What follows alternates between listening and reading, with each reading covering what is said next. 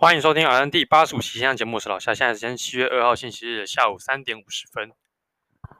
刚刚呢，我才从外面回来。那现在外面真的下着大雨，还好我提前回来了。那我出去呢，就是去把我的头发给剪一剪。那其实，在以前呢，有认识我的朋友都知道，其实我以前的发型其实蛮多变的。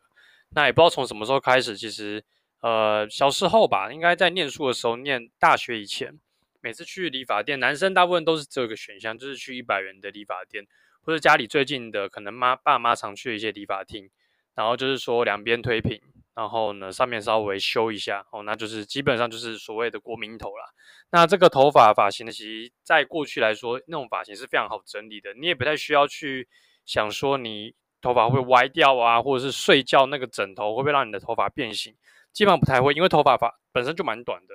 哦，然后呢也很好整理，就是你只要洗完澡，然后那个头搓一搓，然后稍微冲一下，那个吹风机大概吹个两分钟，然后大概你的头发就已经半干了这样子。所以说，基本上在大学以前，其实对于发型呢，我是没有太多的琢磨跟太多的去玩这样子。那上了大学之后呢，因为刚好我国中的一个同学他是做美发的，那那时候他也是从呃设计师，诶设计师之前好像是技术师。他们从学徒、技术师，然后变成设计师之前，他们有一些需要有一个算是实作的一个这个时间跟经验，所以那时候呢，我国中同学就在他的个人的 IG 上就问说，有没有男生愿意给他当做是 model，然后让他去剪这样。那那时候刚好大学没事做嘛，然后他说好，那可以免费剪个头，然后又有一些算是非常专业的哦那种理发的老师，然后会去帮你修到，就是变得说是一个很好看的发型。所以那时候就不疑有他，那就想说，那就试试看。所以就从那次开始呢，就搭上这个上这种比较好的理发厅的一个习惯的开始。那那时候呢，其实也我记得印象深刻。那时候大概是晚上的七点吧，我到他们那间店，然后呢坐着呢，就一坐就是坐三个钟头，因为老师给我们课题好像是用那个剪刀啊，就是用剪剪头发那种剪刀，慢慢的把一个客人从他的头发可能就乱糟糟，慢慢修成我客人想要那个发型。那那个时候剪什么发型我也忘了，大概不过大概也就是修短了，哦，所以那时候修完之后呢，后来后续就陆陆续续都一直是找我同学去剪头发。那本身我是金牛座，我是一个非常呃非常不喜欢改变人，所以基本上如果我只要习惯找一个人剪头发，那我觉得就可以省去我非常多的时间，因为基本上我觉得很好沟通，你就他也知道你要剪什么样的发型，然后什么样的一个。就是怎么样去理这个头，它是你会喜欢的，所以基本上每次去剪头发也不用太多的沟通，大概跟他稍微简单沟通一下，就可以把你的发型打理得非常好。那以前呢，一百块时代的时候，大概一就是平均一到一点五个月就会去弄一次头发。那自从开始找我同学弄的话，大概平均就是一点五到两个月。可能第一个时间就是也比较没有那么那么多时间可以一直去理头发了。然后第二个就是你上这间理发厅呢，它本身价格也比起那一百块剪发来的更贵。那因为我跟他是认识的，所以基本上每次去都会打一个八折，所以基本上每次剪头发现在大概都是六百四十块吧。因为这个价格其实用在女生身上的话，应该是非常便宜的。那以男生来说的话，属于比较稍微中间偏高一点的价位。那我自己是觉得还不错。本身他每次洗完剪完头发之后呢，都喜欢帮你洗一下头，把你头洗得非常干净，甚至帮你，如果你晚上还要吃饭跟同学聚会的话，他甚至可以帮你稍微 settle 一下。那我觉得是一个非常棒的一个体验啊。从那次之后呢，我就开始每次。只要弄头发都会找我同学，然后想要弄什么发型都跟他讲。像我在大学的时候，甚至染过各种颜色的发型、发色，从红色到紫色到银灰色，再到很常见的棕色、咖啡色，通通都染过。所以有一阵子呢，其实我的发型还蛮多变的。所以我自己在我的 IG 的有一个现实动态的回顾里面呢，就有一个是属于我的头发的一个进化史。那我觉得其实蛮有趣的。其实回看以前自己弄那些头发，不管是烫卷。还是说留什么样的发型，我觉得都整个来说就是有一种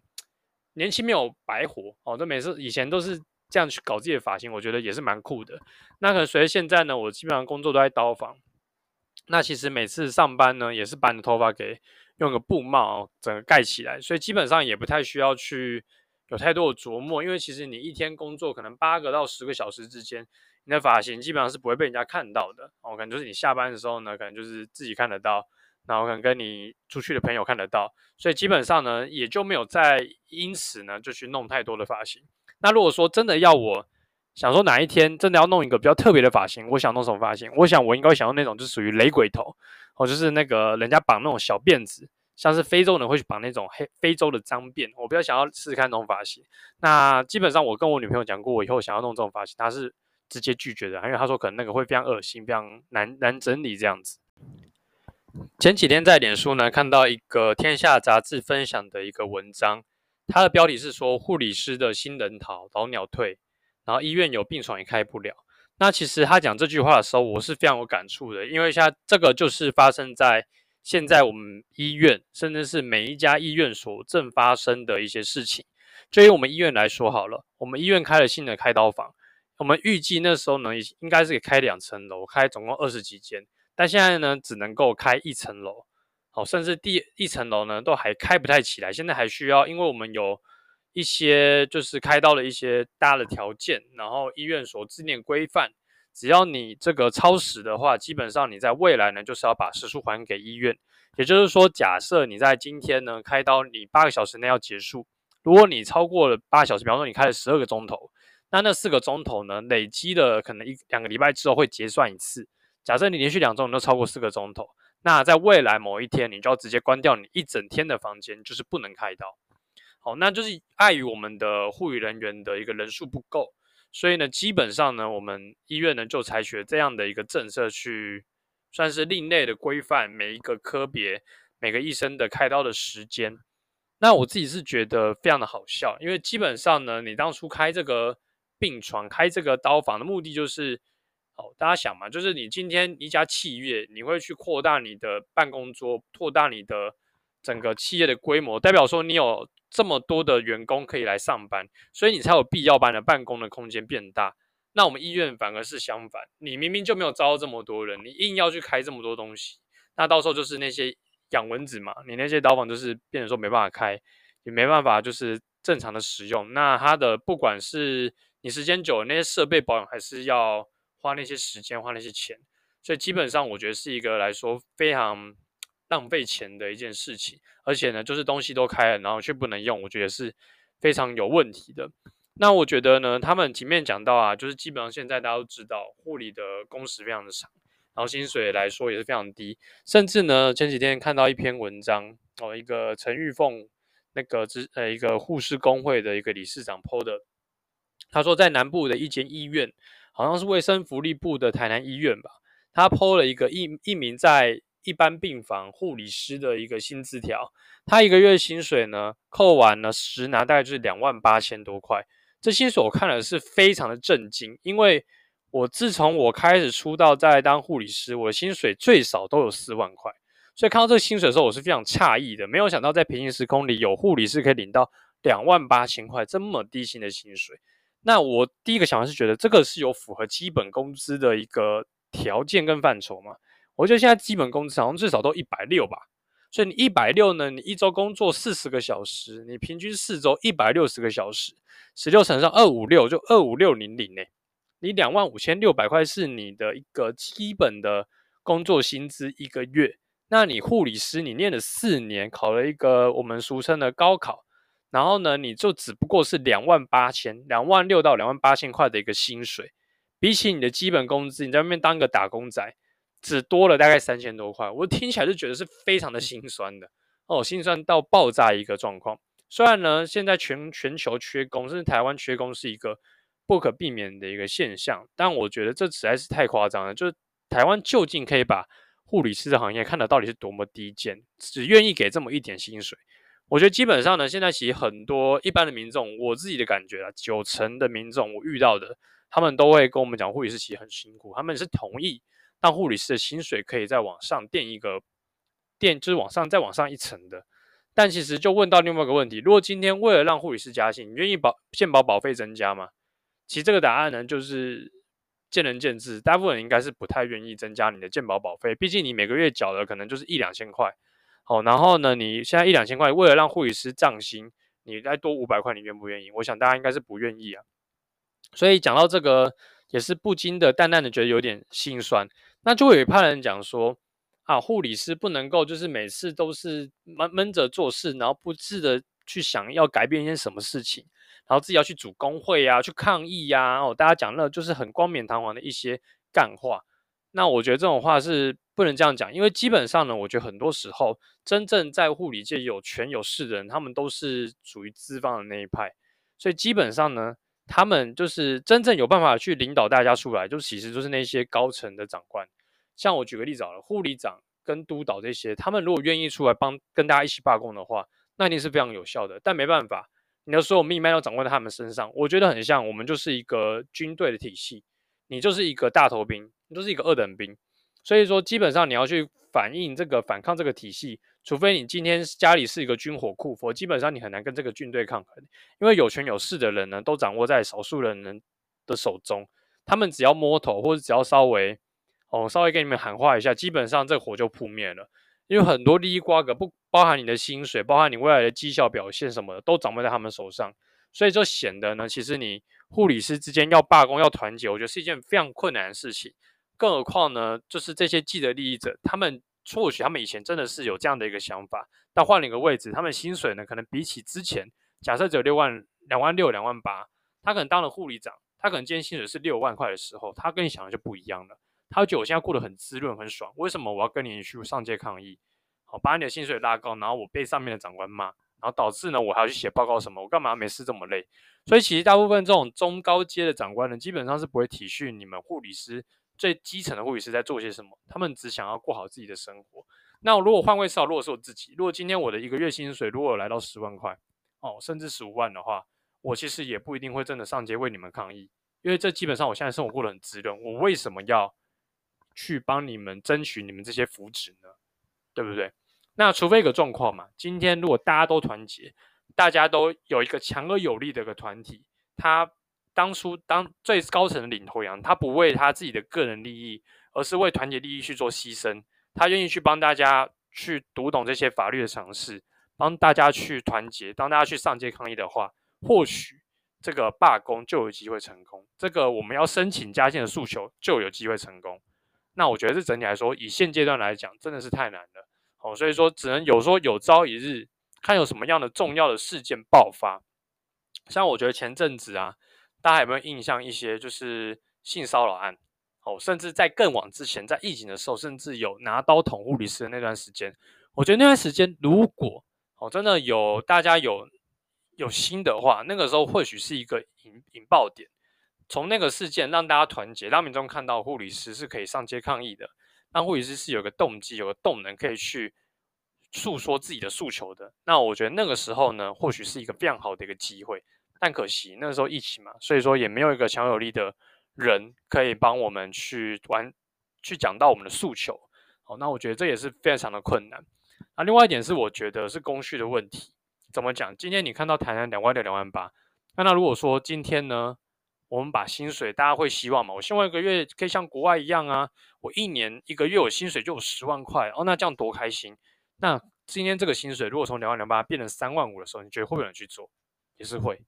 所以说变了一个问题，就是大家要求那个薪水真的太低了，所以基本上你只要往上抬一点点，就会有人去做，所以导致资方呢，他们端的东西、端的合约都是这么少的钱。好，所以说就是我觉得。我们身为一个上班的人，我们能做就是，你看到这些非常低薪的一个状况的一个工作，完全就不要屌他，直接把他的履历直接直接把他那个邀请的什么信信函什么直接把它丢掉，完全不要差小姨。当他招不到人，他又需要人的时候，他就把薪水抬高。当大家都有这个共识的时候呢，慢慢的这个薪水其实就会配合供需，就慢慢的往上。好，那我觉得这是或许大家可以从现在开始试试看的一个部分。讲这么多，那我们现在还是在医院工作嘛？那我们这周还是来分享一下我们在医院的一些小事情。那这周呢，总算是进到了七月，那我也结束我为期大概三个月的一个神经外科的一个训练吧，可以这么讲。所以呢，下周开始就不一定会完全都关在我们神经外科的刀房里面去工作。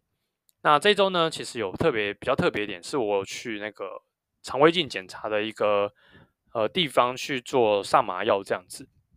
那基本上在之前的篇幅有跟大家介绍过，肠胃镜呢，我们其实基本上都是用 IVG 的方式去完成这样的一个无痛，或是来讲说中度的静脉麻醉的一个术式啊，来去完成这个检查。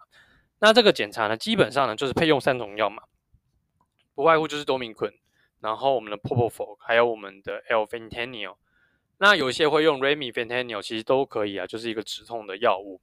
那这三种药呢，基本上就可以帮助病人完成这个无痛胃镜、胃肠镜的一个检查。那这个呢，检查基本上我们是以不痛为最主要的指导原则。那我觉得这个检查呢，基本上呢，每次在上这个麻药剂，心里都还会有点害怕。它不像 GA，你把病人弄的 apnea 没关系，待会我们插管。但这个病人呢，基本上你要让他稍微不能动，又要让他止痛，然后又要让他有呼吸，我觉得是非常困难的一件事情。你在没有必死的一个情况下，在没有任何的其他监测仪器，你只能看病人呼吸的一个 pattern 的状况下，就要去达做到这件事情，我觉得是非常考验一个麻醉护理师的一个经验。那我自己呢，其实做了这么多台一个无痛胃肠镜之后，我自己有一个呃，算是我跟某位麻医学的一个公式吧，这么讲。那我们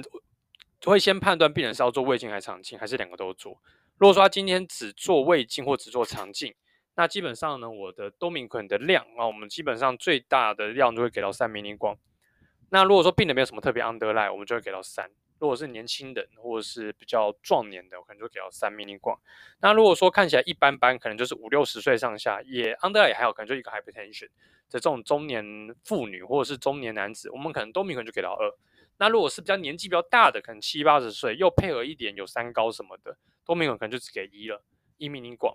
那接下来呢，我们会有一个顺序，基本上呢，我们会希望，因为我们这三种药物它会有交互作用，它交互作用很容易就导致病人会 apnea。为了避免这个状况，其实我们在术前的一个 pre-oxygenation 就非常重要。我在病人一进来就会先给他们戴上 nasal camera，然后接上氧气，先叫病人先做十次的深呼吸。过程中呢，会问一些基本的可能一些重要的病史，然后问他一些 NPO 的时间，然后呢就可能帮他左手接上这些生命机器仪器等等。那基我基本上会先接上他的 BP cuff 跟他的 Osmeter。Osmeter 一旦出来。我就会给他先给他多米肯，多米肯给了之后呢，我才会去接上我们的 EKG 的一个 lead，那就帮病人办了报道，然后就看我们的检查的医师们，他们是不是准备好要帮这个病人准备做检查。他们要帮帮他做检查的时候呢，我就会再给他上，可能我们给他一些那个 L-Fentanyl，可能就会给他大概五百 microgram，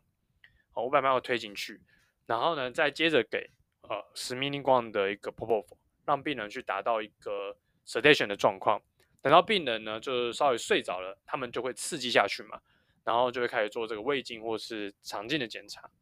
那基本上呢，你也不用太担心病人 apnea，因为基本上那是一个最大刺激，所以刺激过了，后面呢基本上也不太会痛，所以呢就可以让病人非常安稳的去做完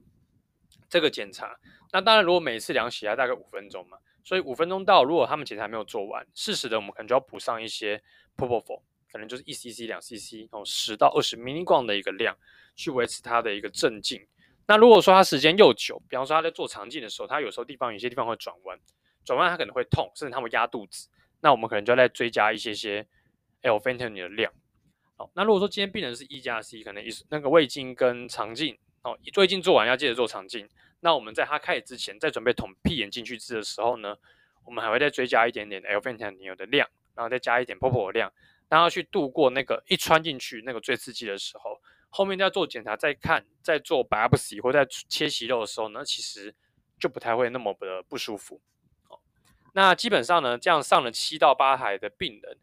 基本上不要病人太胖，除了太胖一个有一位比较体重比较过重的病人，我们有放这个 nasal airway 之外，我基本上呢，他们的整场 situation 基本上 keep 在九十以上。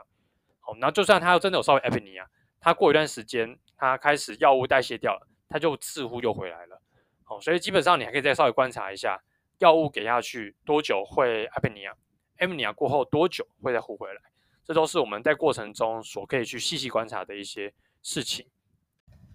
其实我还蛮喜欢 IVGA 的一个检查或者是小手术，因为我觉得这是一个蛮考验呃麻醉护理师的一个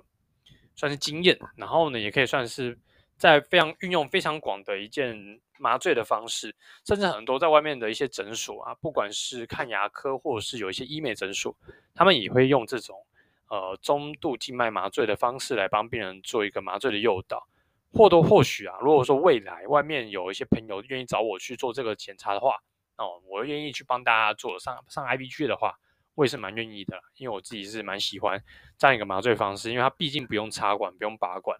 然后呢，基本上它给的量呢，我们也是能够控制，让病人既能达到 sedation 的效果，又能够避免他有一些 apnea 的状况。那只要时间给我们的时间够充裕，那我相信这个麻醉效果通常都还是都是还不错的啦。好，那下一周呢？哦，呃，基本上呢，现在进到七月嘛，下一周我自己的家人要在医院开刀，所以呢，呃，可能有有一大段时间都会在呃工作下班之后呢，可能就要去看一下我的家人的状况。那希望呢，这一切都可以非常顺利。那也基本上已经帮我家人打点好，找谁开刀，麻醉请谁上麻药这样子。好，或许这就是我们自己在医院的一个好处吧。哦，就是可以自己去打点一些你所希望的事情，而且你会比起你的家人更了解里面发生什么事情，你更能够去控制这所有的一些有的没有的变因。哦，所以希望呢，就是怎么讲，就是手术顺利吧。好，那今天节目就到这边，拜拜。